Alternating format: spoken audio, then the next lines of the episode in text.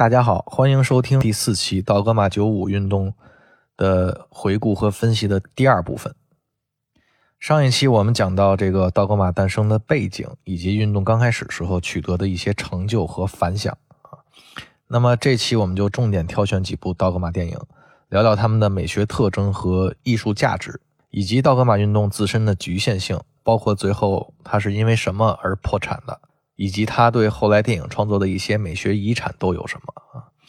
那么，在一首简短的开场曲之后，我们就进入正题。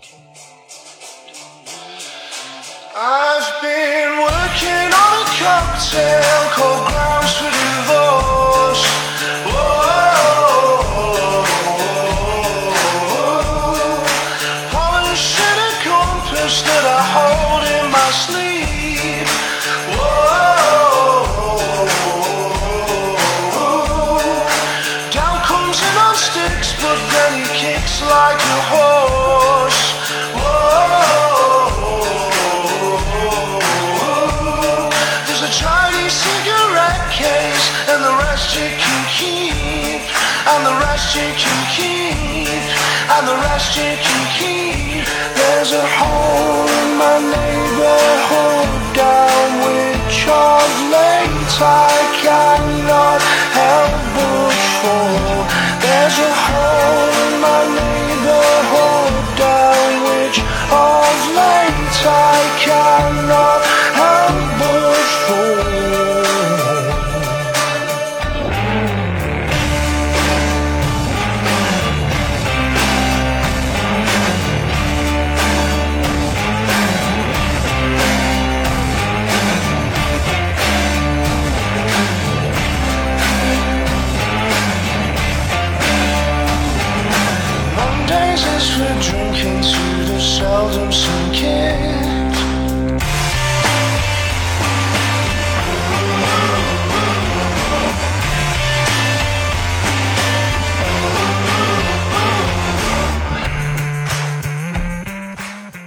那么下面呢，我就简单挑几部道格玛运动里值得一说的片子来跟大家一起分分享一下啊。首先是道格玛一号作品，也是整个道格玛运动里面我认为质量最高的片子，就是温特伯格的《家宴》啊，这也算是他的成名作了啊，也是我看的第一部道格玛啊。我记得那个时候啊，大概是零四零五年差不多，还在上学啊，正是疯狂淘碟的时候。每次去音像店批发一兜子 DVD 回来啊，有一回就有这个家宴。刚开始看的时候我就骂人了，我是说这个盗版商太没良心啊，就拿这玩意儿当电影卖了，骗学生钱吗？这不是啊？因为那个时候呢，我还沉迷在什么好莱坞大片啊和香港电影里啊，满脑子都是呃娱乐性啊、火爆的大场面什么的，所以我就认为这个片子。肯定是卖盘的，不知道从哪儿拿的一个外国家庭录影录影带啊，充数来了。好在还有中文字幕，以及再加上这种清晰度非常差的摇摇晃晃的片子，就特容易给人一种偷窥的感觉。所以我寻思就看一会儿吧，就抱着猎奇的心态继续看。结果后来就大受震撼。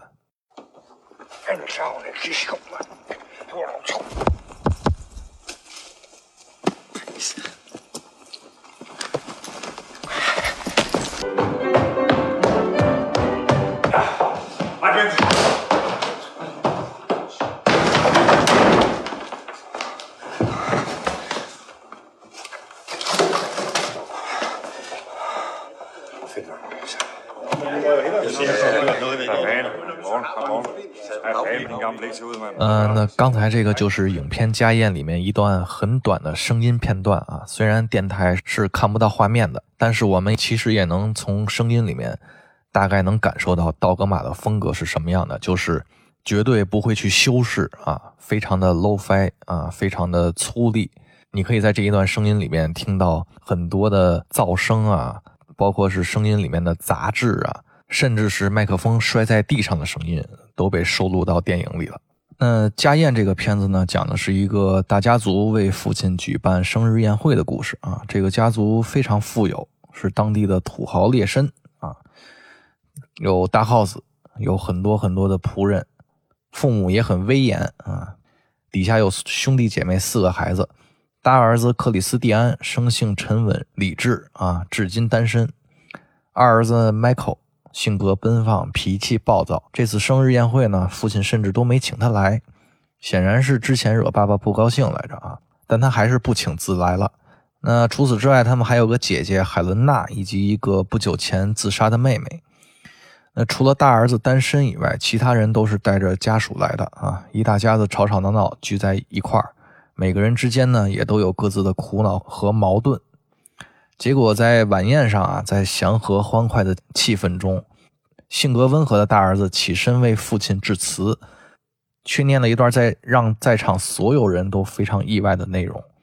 他严厉控诉了父父亲在他们童年时对自己和孪生妹妹进行了长期的性侵啊，以至于造成了现在妹妹的自杀。生日宴会的气氛啊，一下子就变得非常尴尬。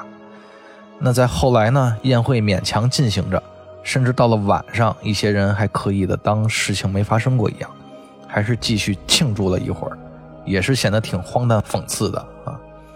那第二天早餐的时候，前一晚崩溃的父亲终于向所有人承认了自己的罪行啊，然后被小儿子劝走了。但是他们早已知道这个秘密的母亲，却依旧无动于衷。电影至此结束。家宴首先成功的部分肯定是离不开他的剧本的啊，这是一个节奏张弛有度、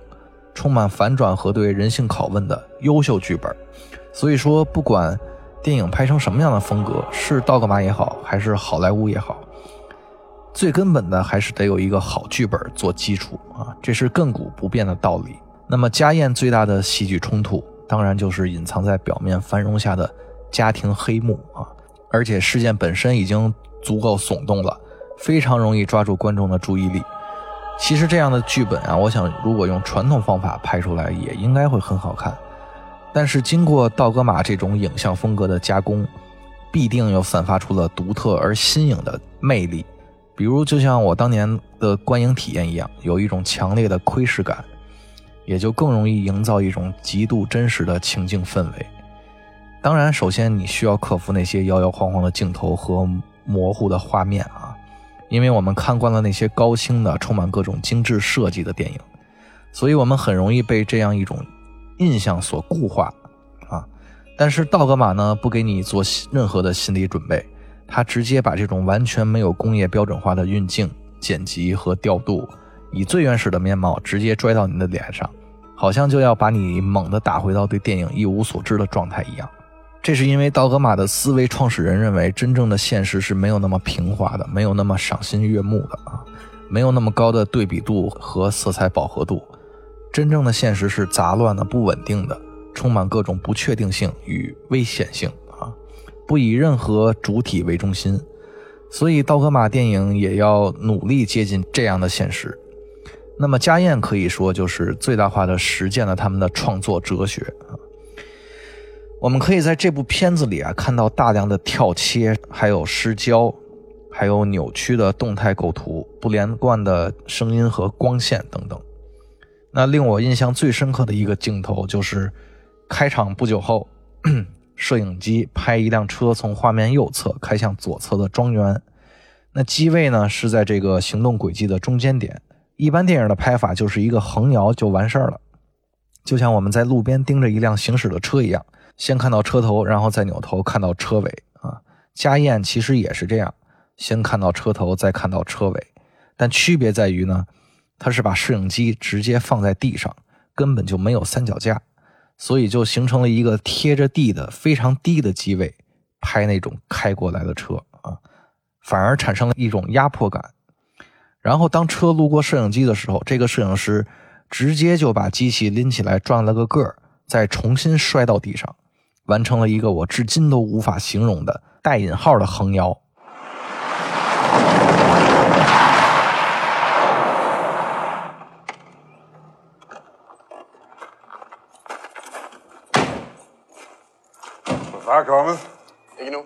那这个镜头，我现在看都觉得太牛逼了，这简直是反电影反到最高境界了啊！那么在这里呢，我就不得不提到道格玛运动背后的隐藏第五人，他同样是推动这场运动的关键人物。这就是英国著名摄影师安东尼多德曼托。此人一九九五年出生于英国牛津，后来跟一个丹麦女孩谈恋爱，于是就跟着她来到丹麦了。那么，在一九八四年的时候，二十九岁的安东尼进入丹麦国家电影学院学电影，又是这个学校啊。那么在此之前呢，他已经有了不少野生的摄影经验。后来他跟这个温特伯格呀就合作了处女作《最伟大的英雄》，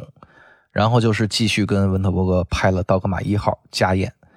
他职业生涯中和温特伯格合作过八部影片，后来安东尼呢又跟雅各布森拍了《道格玛三号》《敏郎悲歌》，再然后又去美国跟科林拍了《驴孩朱利安》，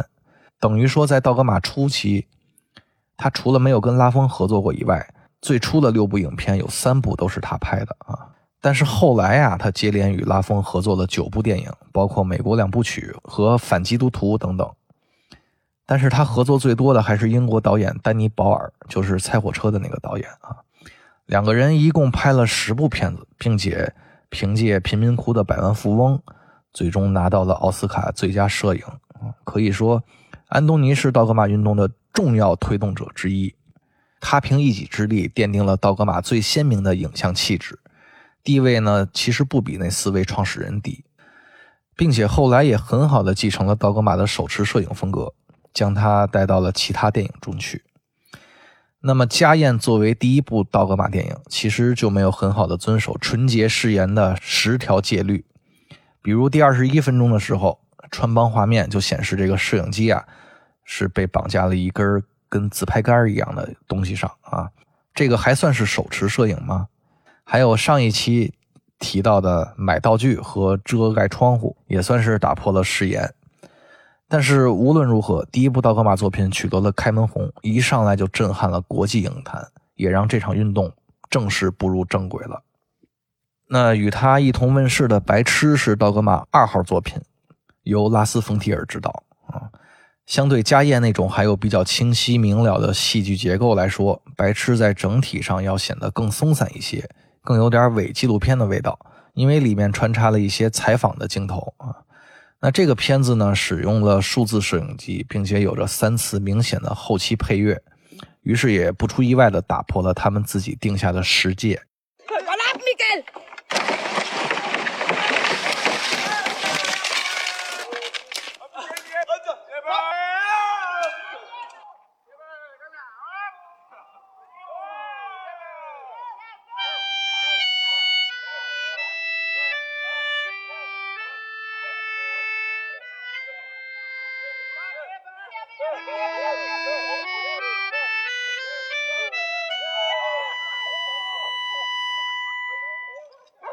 那片子讲了家庭主妇凯伦经历了丧子之痛，情绪低落，在餐厅吃饭的时候遇到了一群智力障碍人士。他因为同情和好奇啊，当然也是因为那个人拽着他的手不放啊，于是就跟着他们去了他们住的地方。结果发现这些人原来都是在装傻，智商方面其实一点问题都没有。那这个带头人叫斯托弗，他他就说。他们这么做是为了寻找内心的白痴，从而向中产阶级的生活方式挑战。于是凯伦呢就开始观察这个白痴俱乐部啊。总之，刚开始的时候啊，这群人装疯卖傻的效果非常好，因为他们白白占了斯托夫叔叔的房子住，所以总会有人呀试图赶走他们，但每次都被他们装疯卖傻给吓跑了啊。那他们也凭借自己残障人士的身份，在外面免费吃喝玩乐。顺带碰瓷儿讹点钱什么的，但是到了后来，真正疗养院的残障人士来找他们联谊的时候，他们的内心就受到了拷问。再加上俱乐部里面的人，有的被迫一个接一个的回归了工作和家庭，他们才发现自己所谓寻找内心的白痴，向资本主义挑战是多么脆弱和幼稚啊！他们其实谁都挑战不了，尤其是面对自己最亲近的人。根本无法装傻，他们只是在逃避自己的社会身份和家庭责任罢了啊！但是就在这帮人越来越装不下去的时候，凯伦却逐渐沉迷于白痴状态，不可自拔，并且主动回到家装傻，试图麻痹自己的痛苦。这部影片对观众的冲击力是是巨大的啊！他赤裸裸的将一群边缘人的挣扎、孤独，甚至是虚伪展现给了我们。那镜头上呢，基本上也从来没有擦干净过啊，穿帮画面比比皆是。录音师的麦克风和摄影师本人都被拍到画面里了。那有些地方前后镜头的光线也完全接不上，前一秒还是跟白天一样的明亮光，到后一秒就变成了阴天的那种光哈。还有各种毫无理由的正反打和生硬的挑切，但是这一切组合起来啊，却又给人莫大的真实感与情绪上的震荡。其实这个故事文本不知是巧合还是有意，我觉得居然能跟道格玛九五运动形成呼应，因为道格玛运动也可以被看成是用一种极端的方式去反对主流电影，就像片中人物用用装傻这种极端的手段来反对主流生活方式一样啊。所以我觉得这里面或多或少啊，会有一些跟拉风的创作理念形成互文的意思，包括后面白痴俱乐部的黯然解散，现在看来也特别像一个对道格玛小组结局的预言。但是，即便白痴俱乐部或者说道格玛九五解散了，但是凯伦或者说拉斯冯提尔仍然以类似道格玛的方式坚持着这样一个对电影美学的追求。然后就是九九年面世的《闽狼悲歌》啊，这个是雅各布森导演的影片，名字实际上取自日本著名演员三船敏郎。那三川敏郎最著名的角色就是《七武士》里的菊千代了哈。那么《敏郎悲歌》的主人公叫克瑞斯顿，是个凤凰男啊。虽然已经跻身上流社会，但特别羞于提起自己农村家庭的出身。他刚要准备新婚生活的时候啊，突然父亲就去世了。于是他不得不抛下妻子，回到老家，承担起照顾智力缺陷的弟弟路德这件事儿。那路德呢，非常喜欢三川敏郎，他总是幻想着敏郎的菊千代在家里保护着他，这个就是片名的由来。那么哥俩的人物关系设置啊，基本等同于汤姆克鲁斯和达斯汀霍夫曼演的那部《雨人》。那刚开始的时候呢，克瑞斯顿承诺妻子两天后回来。但事情啊，远比他想象的要复杂的多。弟弟坚决不肯离开家去收容所，于是他请了一个叫丽法的女子来当保姆。那丽法长得非常漂亮，路德也认为她是外星来的女英雄，但她其实真实身份是一名妓女，家里也有一个弟弟要照顾。呃，来当保姆呢，主要是为了逃避某个老男人的骚扰。那么三个人慢慢的就是相处越来越融洽，就是那种典型的那种啊，刚开始打架，后来慢慢的和解的那种套路啊。这个时候，克瑞斯顿的妻子决定来看他，却看到他跟立法在一起喝酒，结果误会了两人的关系，就提出离婚，等于克瑞斯顿上流社会的生活立刻就被摧毁了啊。那么这边呢，立法的弟弟因为闯祸辍学。于是呢，也得跟着立法过来一起住，而克瑞斯顿也确实渐渐对立法产生了感情，两个人最终在一起了。那么弟弟路德也将这一切看在眼里，也渐渐跟立法的弟弟成为了朋友。但是内部矛盾最终还是爆发了，包括经历的一些什么误会啊、冲突啊什么的。于是立法就想带着自己的弟弟逃走，路德也在这个时候，也在克瑞斯顿醒来后。失踪了。影片最后呢是一个大团圆结尾。因为雅各布森的美学倾向，这部影片的风格其实更贴近学院派的传统电影，手持摄影也没有那么晃了，运动镜头也很少，剪辑也是学院派那种比较工整的。整个影片节奏感还不错，不会故意在风格和叙事结构上挑战观众。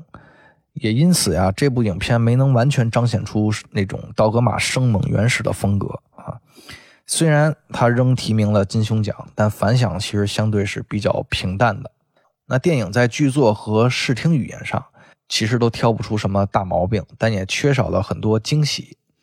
三川敏郎呢，作为一个象征性的符号，在片中没能被更充分的利用到。到影片后期，我记得就不怎么再提了啊。另外，克瑞斯顿和新婚妻子这条线处理的，我觉得也有些草率，以至于对这种题材的影片来说，男主角这个游走在道德边缘的这种危险行为，如果你不给他一个很充分的解释的话，那么就可能得不到观众的完全认可。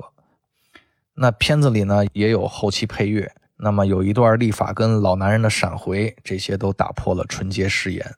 到了两千年，最后一位发起人的作品莱沃的《国王不死》也发行了。啊，对于我来说呢，这部片子比《闽狼悲歌》要好一些，但还是不如《家宴》和《白痴》。影片是一个封闭空间的叙事文本啊，同时也是一个戏中戏的结构，讲了一辆旅游大巴因为导航系统错误，在沙漠中迷了路。那么车上坐着的是一群白人游客，司机呢是当地的黑人，他们被困在一个废弃的村庄之后啊，车子还没有油了。于是所有人就只能睡在废墟里啊。其中有一个野外生存经验非常丰富的游客，就提出他要自己出去找人，并表示五天后如果没回来，就让他们烧轮胎求救。但因为他之前信心十足的演讲，以及那种经验特一看经验就特别丰富的野外生存科普啊，就使得每个人都相信他不会失败。这里也包括观众。就这样呢，其余人留在村庄里边等着。那这个废弃的村庄啊，也只有一个当地老人还活着，静静地看着他们在生死边缘徘徊。其中一个游客是个老头，也是个剧作家。为了缓解众人的心理压力，他准备带着大家排演莎士比亚名剧《李尔王》。I love you more than words can wield the matter beyond what is regarded rich and rare. No less than life with grace and. Honey, would you quit with the paper, please? Thank you. I am opposed to any other joy which the most precious square of sense possesses and find. I am alone facilitate in your love. Felicitate. Oh, yeah. Sorry. 但是随着排练的进行，一些人入戏越来越深。李尔王里的角色的一些特质、行为，好像是这个附身在了这些游客身上。于是呢，游客之间的猜疑、嫉妒与矛盾就像野火一样蔓延，最终他们被绝望吞噬了。那这部影片的封闭空间就是沙漠中的这个村庄啊，就是在刚才的介绍里，我刻意提到了白人游客和当地的黑人，就是因为这部影片其实在意识形态上带有一定的后殖民主义色彩，只不过这次白人不是带着侵略的目的入侵第三世界的。而是被困在了这里，于是权力关系呢就变成了第三世界对白人所代表的资本主义帝国主义的征服。那这一点通过老人的旁白其实就很好的揭示了出来啊，他是这部影片的观察者视角，就是带领观众走进故事的那个人。那么戏中戏的结构也让影片不断的在本体和喻体之间切换，人物间的关系啊，背景故事和他们的心理活动。就这样展现了出来啊！那这些游客里有即将离婚的夫妻，有独断专横的老头，有貌美奔放的年轻女子，还有性格懦弱的男人啊。而里面最具有讽刺意味的是，就那个经验丰富的野外探险家的尸体，最终还是被发现了，并且已经风化成了白骨。这就说明啊，他其实没走出多远就死了。那如果放在意识形态的批评视角里，似乎就是在隐喻发达资本主义那种无理由的自信以及外强中干的本质啊。总之呢，这个电影通过一个微缩社会模型，对人性中的自私和无知以及资本主义社会进行了一些批判。虽然批判的不够彻底吧，啊，而且这部《国王不死》呀，从一开始就违背了纯洁誓言。开头的旁白和行驶的大巴车就用了生化分离的办法。但是莱沃呢遵守了自然光摄影，这在刚开始拍夜景戏的时候很让人头疼，因为曝光实在太不足了。后来他们就发现，用某种角度的火光去映衬人物，或者是有时候让角色提着一盏油灯的话，就能起到非常棒的效果。那么一些迷幻、神秘和暧昧的情绪就会被引出来了。那么，纵观这四位发起人的作品，我们其实能很直观地感受到道格玛九五的美学诉求。首先就是最显著的特征——手持摄影。那这四个导演的手持摄影啊，全部都是在追求一种非常直接的纪实性。他们试图删掉一切不必要的装饰，去极力的复刻现实，或者说营造一种赤裸原始的银幕体验。所以即便是片头片尾的字幕，他们都是用实拍的方式呈现的。因为传统电影中这些字幕用的都是装饰性字幕，艺术字呀什么的。但是道格玛不允许这样啊，所以道格玛导演呢就将演职人员写在板子上或者纸上，然后再实拍出来，用来替代这些装饰性字幕。另外，在这些影片中啊，他们拍摄人物对话的方式往往不是正反打，而是横摇或者甩镜头啊。如此一来，影片就变成了无数个小的长镜头组接到一起的结果，就在视觉上有了更强的连贯性，并且突出体现了人物与环境的实时互动，同时也会给观众带来临场感。再者，由于道格玛对即时性的极端要求。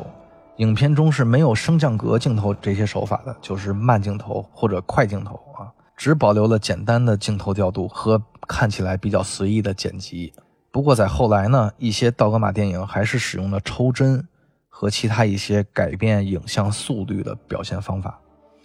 另外呢，时不时出现的虚焦和晃动啊，也成了道格玛美学的一部分，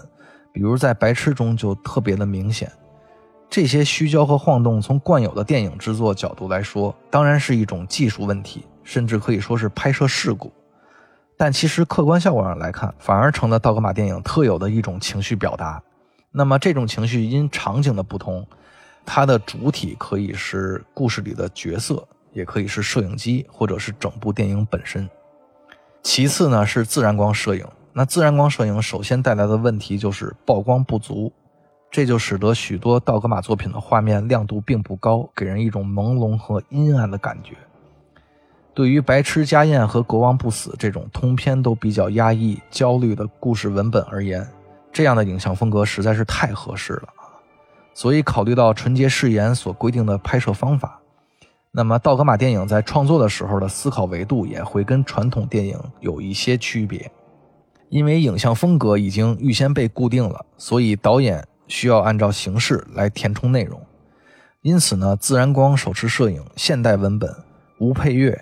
啊，既有道具的使用和真实场景的运用等等，这些预先被确定好的拍摄方法，就在很大程度上影响了题材的选取和剧本的构建。因此呢，许多道格玛电影就更适合聚焦于社会边缘人群或者是底层群体，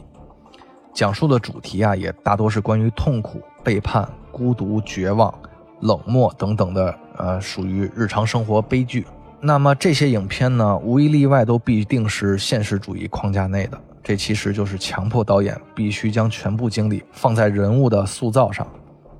不能用暴力、恐怖、悬疑和各种视觉奇观这些他们认为比较偷懒的办法啊，而是只能通过不断挖掘人物本身，通过不断展现人物的困境和心理状态。通过人物与情境不断变换的关系中去制造戏剧张力，我相信这一点对每个电影创作者来说都是一种很好的锻炼。那么，于是，在道格玛电影中啊，人物和人物所处的情境永远是作品的核心要素。就像《纯洁誓言》最后那段话所写的那样啊，当规避了所有装饰性手法之后，电影就只剩下人物和环境了。如此，电影才接近于更纯粹的状态。那么这样一来呢，营造戏剧张力的有效方式也就没有太多选择了。于是我们能看到《家宴》《白痴》和《国王不死》中啊，都采用了道格玛体系里最有效的方法，就是群戏。那么道格玛的群戏呢，肯定不同于罗伯特·奥尔特曼、吕美特和盖里奇那样的群戏。比如说奥尔特曼的群戏可以看作是意识形态为主导的身份政治景观，那么吕美特的群戏呢，常常是构筑在推理悬疑之上的啊。比如《十二怒汉》和《东方快车谋杀案》，而盖里奇则是多线叙事的类型化群戏。这三种群戏都充满了设计感，但在道格玛作品里，群戏完全不同于这三种啊。我自己将它归纳成自然主义群戏，他们的核心驱动力呢，也就是将这群人聚在一起的理由啊，往往是不那么重要的，或者是毫无理由的，要么就是充满悖论。但却又自然而然的发生的，乍看起来，也许奥尔特曼的群戏啊，也可以说是自然主义的。但是不同的地方在于呢，奥尔特曼的群戏其实有着鲜明的去中心化的思想，就是每个人物不一定都要有明显的物理上面的关联，不一定要分清主次，不一定要聚在一起而只是内在有所相通就可以了。但是道格玛的电影因为要求摄影机必须出现在故事发生的地方，所以他们的群戏啊就是非常中心化的，就是一定要让这些人物聚在一块儿，这就是二者的根本区别啊。同时呢，这个道格玛也允许大量即兴表演的存在。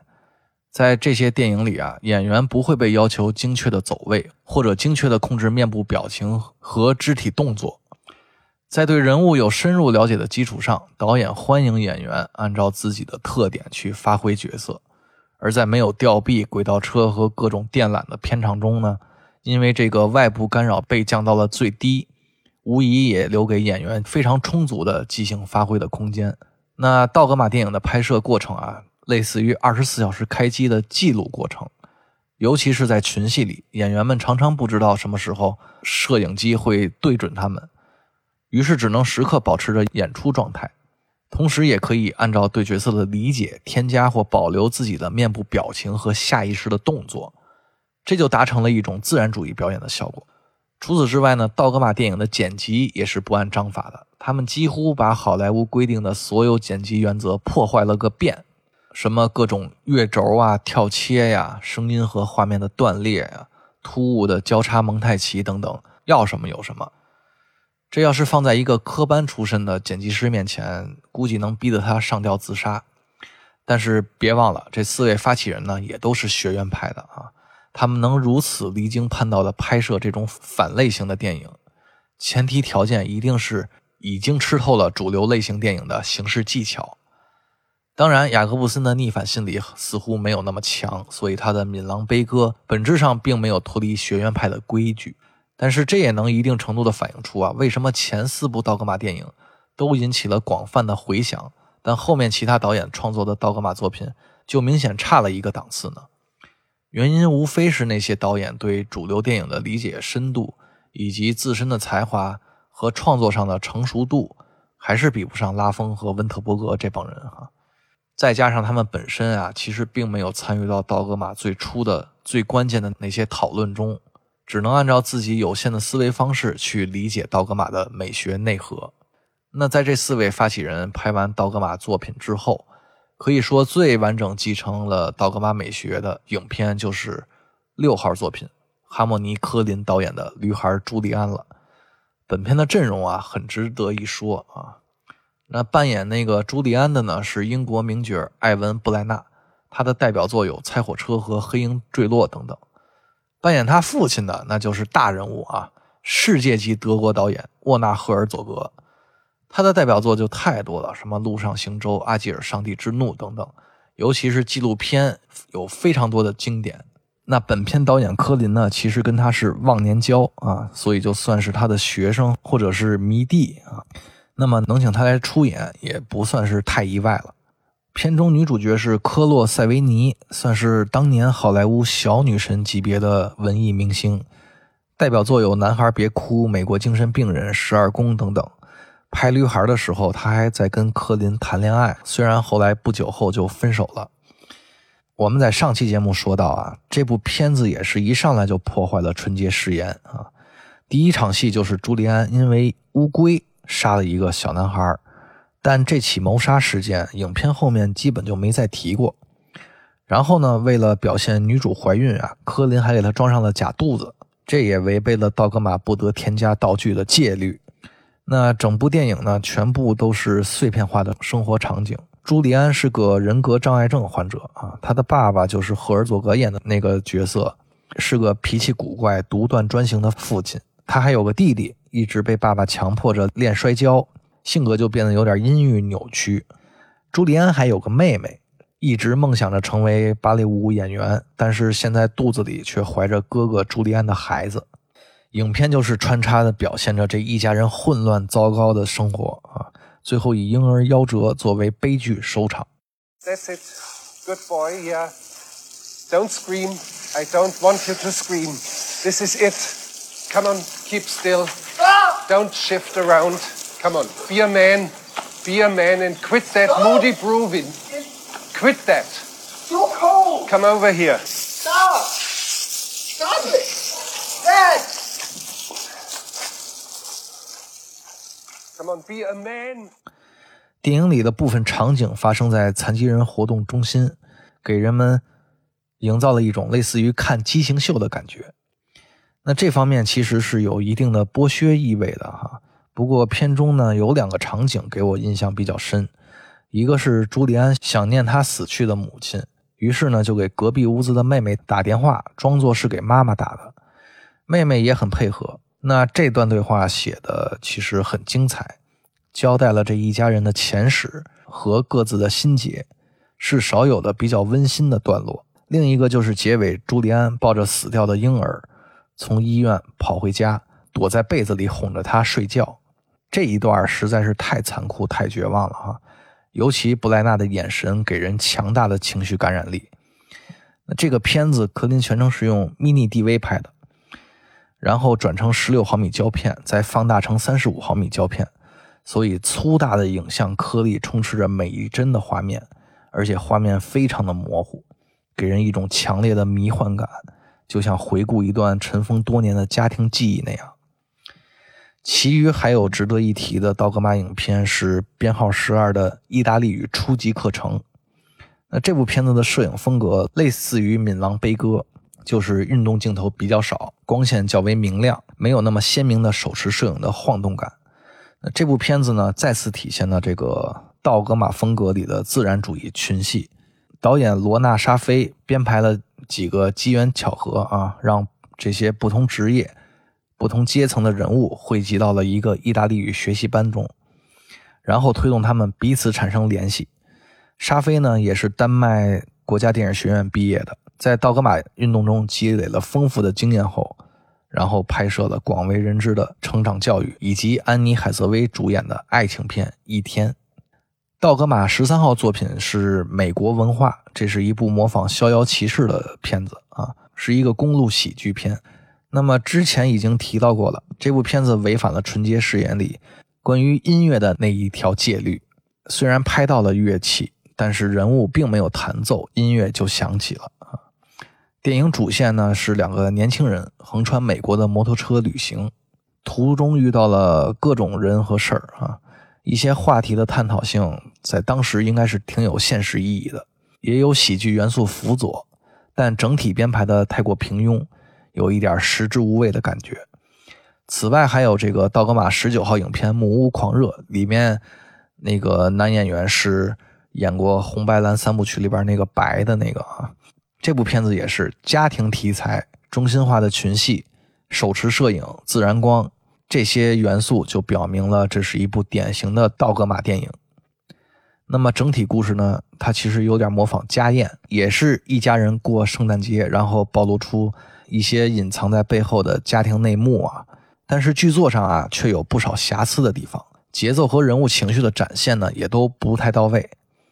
另外呢，还可以提一下三十四号作品《爱在你手心》，这是为数不多的呀，以宗教为主题的道格玛作品，讲的是一个在监狱工作的女牧师，多年都没能怀上孩子，结果在接触了一个神秘的女犯人后，却得知自己怀孕了啊。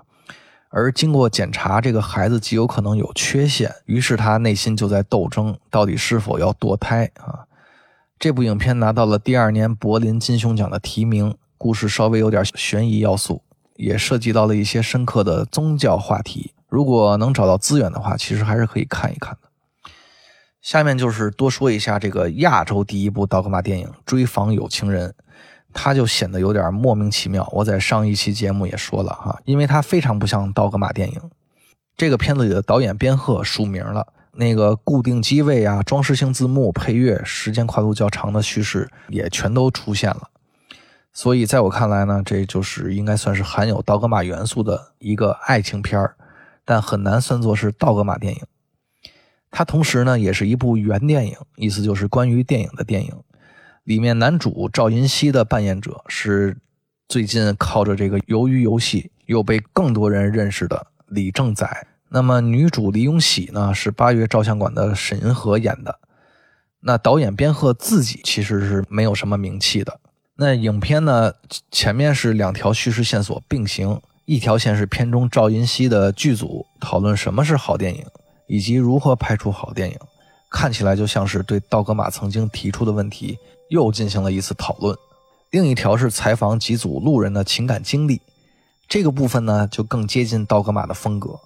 后来的故事啊，就渐渐聚焦到了沈银河扮演的李永喜身上。他呢有一段悲惨的感情经历，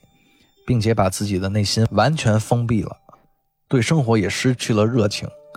那赵银熙呢，则用沉默的倾听和镜头记录的方式，逐渐帮助他走出了阴霾。那整部片子拍的只能说是一般般啊，感人的点也无非就是一些采访者曲折的爱情故事，但也都是些老生常谈的话题了。那这部影片能拿到道格玛的证书啊，首先证明就是以拉风为代表的这些官方啊，其实真的自己都不怎么在意纯洁誓言的内容。所以其实呢，在所有认证的三十五部道格玛影片中，也不是所有片子都那么挑战观众的审美习惯。也有很多符合工业化气质的电影入选了啊。最后再提一下道格玛二十八号作品《窗外有晴天》，也是一部爱情片，导演是苏珊娜·比尔，也是非常重要的一位女性导演。这部《窗外有晴天》呀，依旧没有完全遵守誓言，刚开头就用了副片的特殊滤镜效果。故事从一场车祸开始，一个即将结婚的男人被撞成了高位截瘫。为了不拖累未婚妻的下半辈子，他开始粗暴地对待自己的爱人，试图逼走她，让对方非常痛苦。那么这边的肇事者也是一位女性，啊，她看到自己酿成的灾祸毁了这对情侣，也感到很自责，于是就想让身为医生的丈夫去帮帮他们。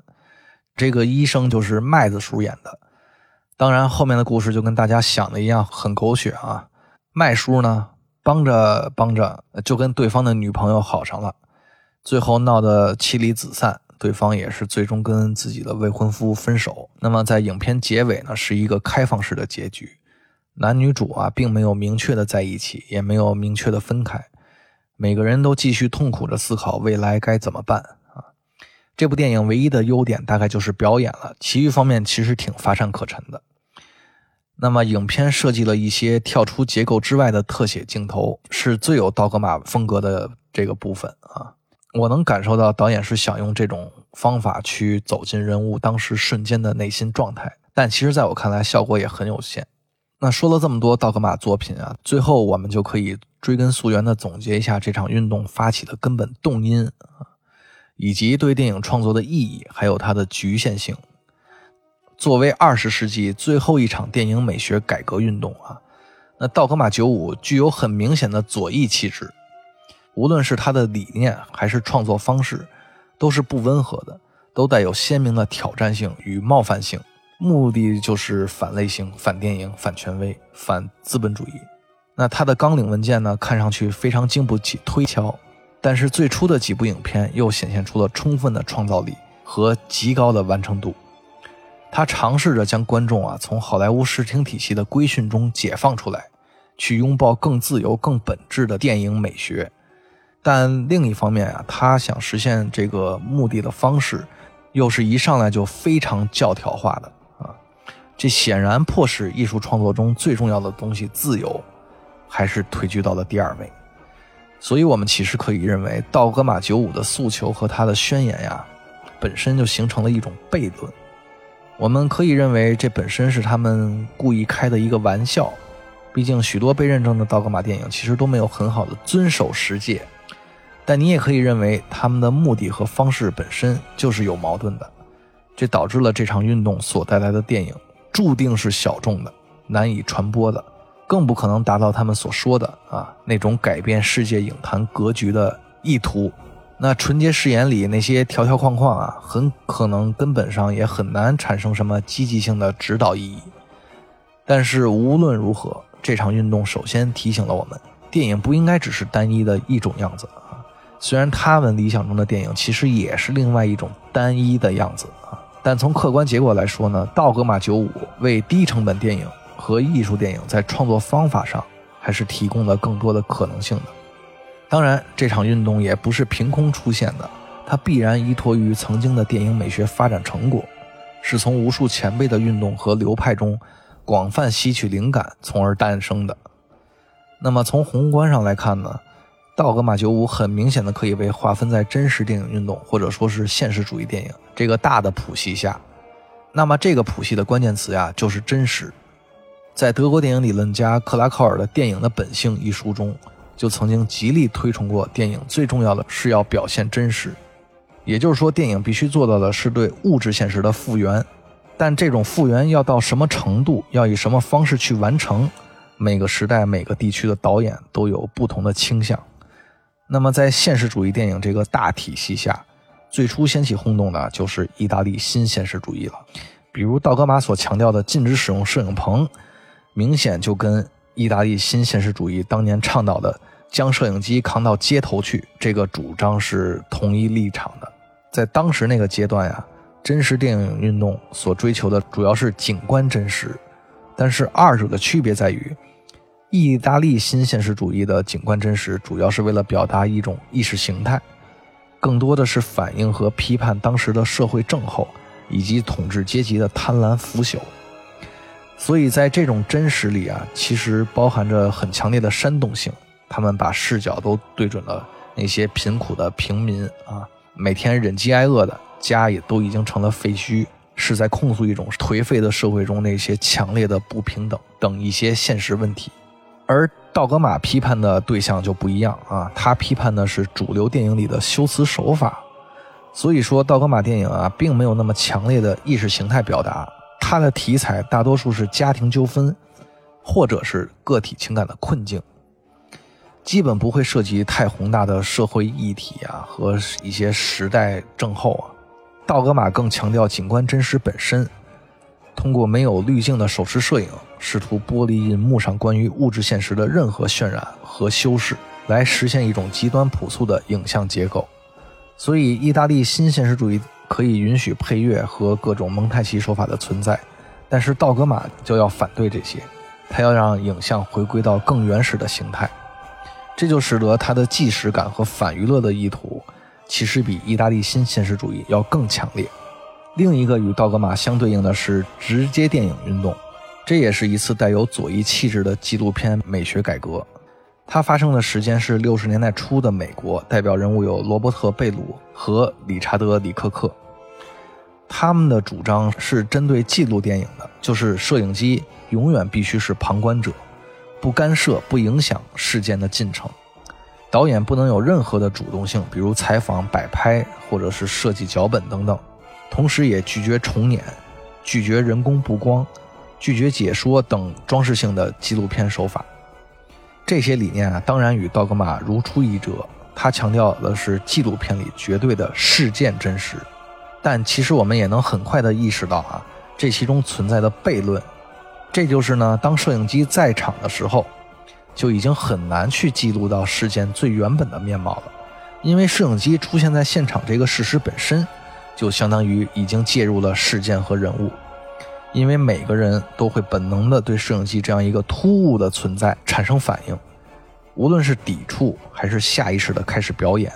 在他知道周围有镜头捕捉他的情况下，他的反应就很难说是真正的自然反应了，除非全程偷拍。所以，就像道格玛的纯洁誓言里的十戒那样，那么直接电影所提倡的那种不干扰的拍摄方式啊，也是一种非常理想化的状态，现实中很难办到。那么，道格玛与它的区别，当然就在于道格玛并不是针对纪录片创作的，它的改革对象还是故事片。所以，道格玛追求的不是事件真实，而是片场真实啊，就是说事件本身可以是虚构的，但是一定要在没有修饰的镜头。和真实的片场情境下发生，要呈现出所拍即所得的效果。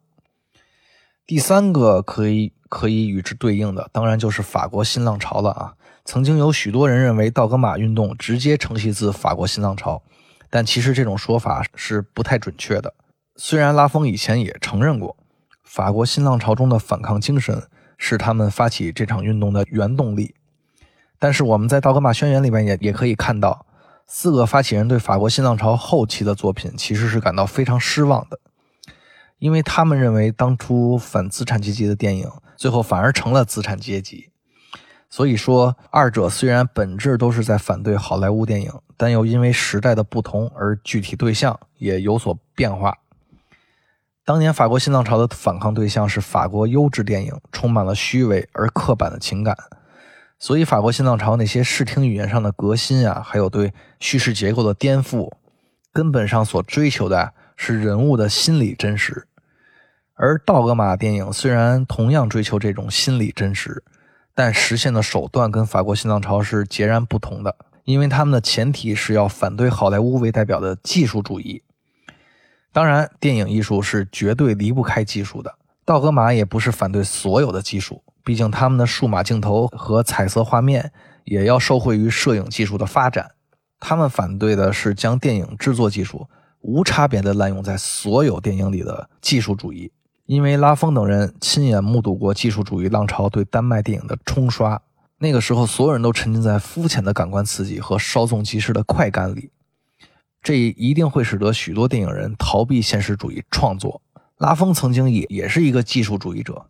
他的欧洲三部曲里面也有不少的猎奇场景，还有类型片的叙事套路和具有剥削意味的奇观场面。但他后来回想起这些拍摄经历啊，就感到非常的疲惫和失望，因此呢，与朋友们就共同发起了道格玛运动。他自己就说过，他要强迫自己摆脱所有的完美主义想法，甚至要把所有的个人标签从作品中剔除出去，啊，为的就是专注于更本质的东西，也就是人物和情境。这也是他撰写《纯洁誓言》的动机之一。那我们现在回过头看啊，这些戒律看起来是有些矫枉过正的，诸如只能拍彩色片、只能手持摄影、不能用配乐等等，都是反技术主义的想法。但是如果全世界的现实主义电影都变成了这个样子，显然也是一种灾难。那么，电影作为一个极端复杂的媒介啊，它必然要有多样化的表达，才能维持住它的生命力。所以，这就是道格玛的局限性，一上来就把模式定得太窄太死了啊，势必也会对不同地区、不同文化背景的电影人的表达产生了一定的消极影响。那这也是为什么连四位发起人都只是拍了一部道格玛电影之后就没再拍第二部了。因此呢，在运动后期，道格玛运动啊，不仅缺乏有力的作品继续维持，同时呢，也面对另一个困境，就是道格玛的电影越来越注重形式而忽略内容了。我们回头看一号作品《家宴》，应该能认识到它的成功很大一部分来自于剧本本身。哪怕到了第二部《白痴》，甚至是第四部《国王不死》，都是在目的明确的叙事架构里运作着道格玛的美学风格。直到《驴孩朱利安》这部片子，才彻底放飞了形式，抛弃了所有的叙事张力，用碎片化的结构和跳跃式的节奏去重点表现人物的心理真实。但是再到后来呢，道格玛电影不仅没能再出现《家宴》这样的顶级剧本。甚至连《驴孩朱利安》这样极度写意但也极度自洽的结构主义影片也没有了啊！因此，道格玛运动最终啊，只能停留在小规模的影像实验层面上，很难破圈也就很难有更大的发展和影响力。那么到后来呢，其他参与过的导演们啊，都没有持续的进行道格玛创作，可能也是因为道格玛电影的风格都太过雷同了啊，很难进行多元化的拓展。所以在持续了十年之后，道格玛九五运动就宣布解散了。那么在后道格玛时代，不少艺术电影充分汲取了道格玛美学中那些值得借鉴的部分，使得低成本电影也有了复兴的态势。那么当时呢，就有不少地下电影团队啊，深受这场运动的鼓舞，重新燃起了对独立电影创作的希望和动力。另外呢，道格玛电影也或多或少培养了一批新的艺术电影观众。在这样一个相对边缘的群体中，最值得一提的是道格玛运动对女性导演的影响和启发。那么，女性导演呢，一直算是影坛中的弱势群体啊。真正能走出来的女导演要比男导演少得多，也困难得多。但是，道格玛所提倡的低成本、随意性的拍摄方式。其实给了女导演更多崭露头角的机会。在2005年运动解散前，丹麦的十部道格玛影片中有四部是女性导演的作品，比如前面提到的罗娜沙菲的《意大利语初级课程》。她后来的成长教育啊，虽然回回归了主流电影风格，但是沙菲贯彻了道格玛的创作思路，启用了当时啊没有电影表演经验的舞台剧演员凯瑞·莫里根啊。沙菲用调教道格玛电影中那些业余演员的方式，让凯瑞完成了一场效果极好的表演，为影片的成功奠定了保障。此外，还有《窗外有晴天》的女导演苏珊娜·比尔，也是靠着这部影片受到了国际影坛的注意，才有了后来拿下过奥斯卡最佳外语片的《更好的世界》，并成为了丹麦最重要的女导演之一。另外，还有娜塔莎·雅西的作品，她拍的影片叫《桥左边有个瑞典人》，以及前面提到过的安妮特·欧森的《爱在你手心》。至少呢，在丹麦国内啊。道格玛的民主化诉求使她成为女性导演的理想平台，就像二十年前朋克对摇滚中的男孩俱乐部精英主义的排斥，让不少女性涌入了音乐领域一样。总之呢，道格玛电影所掀起的平民化热潮还是持续了一段时间的，为独立电影的发展起到了积极的推动作用，拓宽了低成本影片的发行渠道啊。因此，在这场运动中啊。有一些机构也是功不可没的，比如几位发起人毕业的丹麦国家电影学院，他们开放式的电影教育策略，培养出了很多不拘泥于传统工业准则，同时又有着丰富专业知识的电影人。据说至今对道格玛九五电影的鉴赏课，都是学院里非常重要的一门课啊。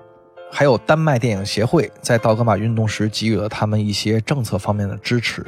并一直致力于促进丹麦电影文化的多元发展，推行过许多措施来保障从业者的利益。还有这场运动幕后的两个重要推手 Zentropa 欧罗巴电影公司和 Nimbus 电影公司啊，他们发行了大量道格玛电影，如今已分别是斯堪的纳维亚地区最大的发行公司和丹麦第三大电影制作公司。虽然道格玛运动本身啊，并没有在发展中国家形成气候。但至少在那些电影工业不成熟的地区，道格玛的精神确实鼓舞了很多人拿起摄影机走出家门，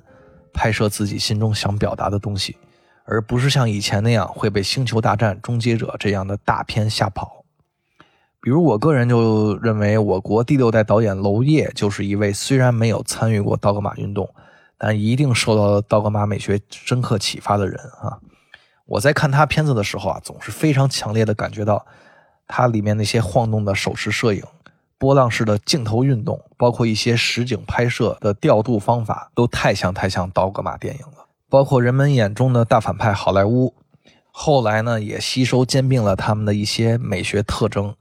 比如在好莱坞体系里啊，就有著名导演承认深受了道格玛作品的启发，拍摄出了一些比较独特的作品。啊，比如史蒂芬·索德伯格的《正面全裸》和《毒品网络》，还有斯派克·里的《迷惑》和米拉奈尔的《季风婚宴》，都是很有代表性的带有道格玛元素的美国电影。啊，那么道格玛呢，当然也深切地影响到运动本身的发起人，比如温特伯格就延续了他在道格玛创作中的母题，继续实践着自己的现实主义，在2012年拍出了《狩猎》。这部影片的情感内核啊，其实可以跟家宴组成一体两面。那么家宴呢，是男主角揭露性侵，继而引发家庭危机。当然，某种程度上来说，也是一种内心的解脱啊。而狩猎呢，恰恰相反，是男主角被污蔑成性侵者，继而生活发生了崩塌，是对公共情绪与个体困境的一次完整表达。那么，在去年，温特伯格也拍了《酒精计划》啊，还拿到了奥斯卡国际电影奖。我们呀，就能特别的从这部影片中看到许多道格玛美学的身影，比如开头的手持摄影以及对室内戏的调度。那拉风对道格玛的延续就更明显了啊！他在道格玛之后所拍的影片几乎都是非常个人化的手持摄影风格，或者说是一种进化过的道格玛电影。比如加入了歌舞场面的《黑暗中的舞者》，如果去掉了歌舞场面，它基本就可以算是一部道格玛电影。这也是国内许多人开始迷上拉风的第一部电影。另外，他的狗镇在场景设计上啊，显然也继承了道格玛的极简主义思想啊，给人耳目一新的感觉。那再后来的《忧郁症》啊，《女性隐者》《此房是我造》等电影，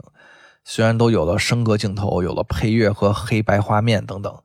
呃，包括非常血腥的暴力场面，所谓的表面行为，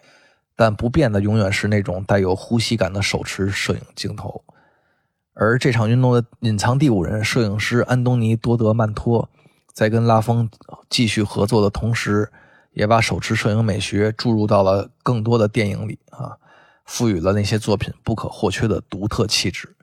这个我在上期节目中也提到了啊，比如贫民窟的百万富翁、极速风流和一百二十七小时，包括那些女性导演，他们虽然各自的道格玛影片都很都很一般般，但在运动结束后却都迎来了创作巅峰。可以说呢，正是这些导演在这场运动中完成了打怪升级，才能在后道格玛时代充分发挥出自身的创作潜力。当然，道格玛九五运动对丹麦电影产业的影响也是不可估量的。虽然没能像法国新浪潮那样改变世界电影的风向和格局，但哪怕它只存活了短短十年，哪怕只是世界电影史上一个小小的注脚，但也留下了充足的美学遗产和创作思潮。尤其是对数字摄影的创造性运用，足够后人去反复研究回味了啊。实际上呢，在忽略掉纯洁誓言的前提下。道格玛美学仍然有很大的开发潜力和进化空间，它也将永远为现实主义电影创作提供一些指导作用。当然，丹麦电影也不会只限于道格玛这一种美学体系，比如尼古拉斯·温丁·雷弗恩和比利·奥古斯特，他们同样是丹麦导演，但就跟道格玛其实没有什么关系了啊，都是自成一派的。同理，手持摄影也不只是道格玛的独家绝活。许多导演都运用过各不相同的手持摄影技巧，发展出了具有辨识度的个人影像风格。那么，在下期节目中，我就想谈谈一个大家都耳熟能详的电影系列。这个系列呢，就凭借有别于道格玛的手持摄影风格，风靡了全世界啊，是商业电影里面的一个绝佳范本。呃，这个系列呢，有着许多的开创性意义，甚至改变了世界范围内动作电影的发展方向。我想你大概已经猜到了啊，对，这就是《谍影重重》系列。那么在下期节目中呢，我们就以类似拉片的方式啊，重新解读一下这个《谍影重重》的美学特征和叙事文本的特殊性。好，关于道格玛的讨论就在此结束了啊。其实还有一些小细节没有展开，以后有机会再说吧啊。那么在一段结束曲之后，祝各位观影愉快，我们下期再见。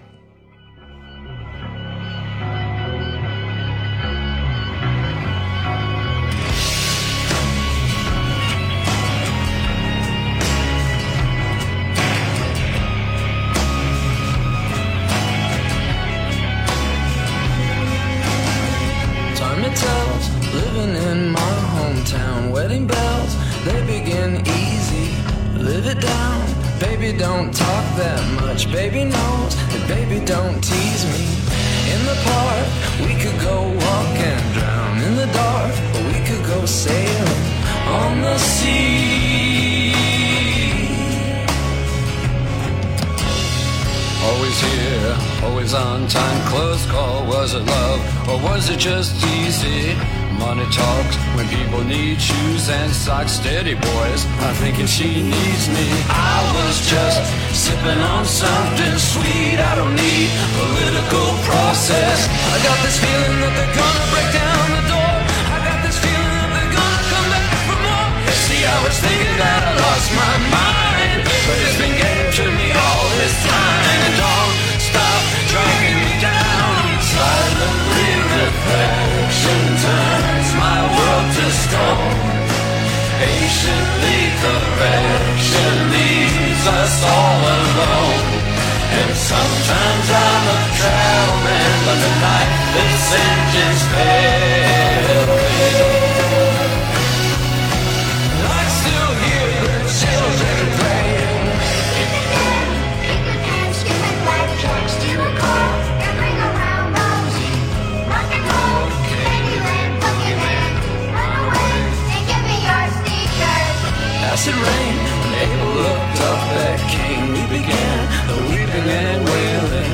hurry hide from pestilence pills and pride. It's a shame we could have gone sailing. But heaven knows, heaven knows everything tranquilized. I got this feeling that they're gonna break down the door. I got this feeling that they're gonna come back for more. See, how I was thinking that I lost my mind, but it's been getting to me all this time, don't stop dragging me down.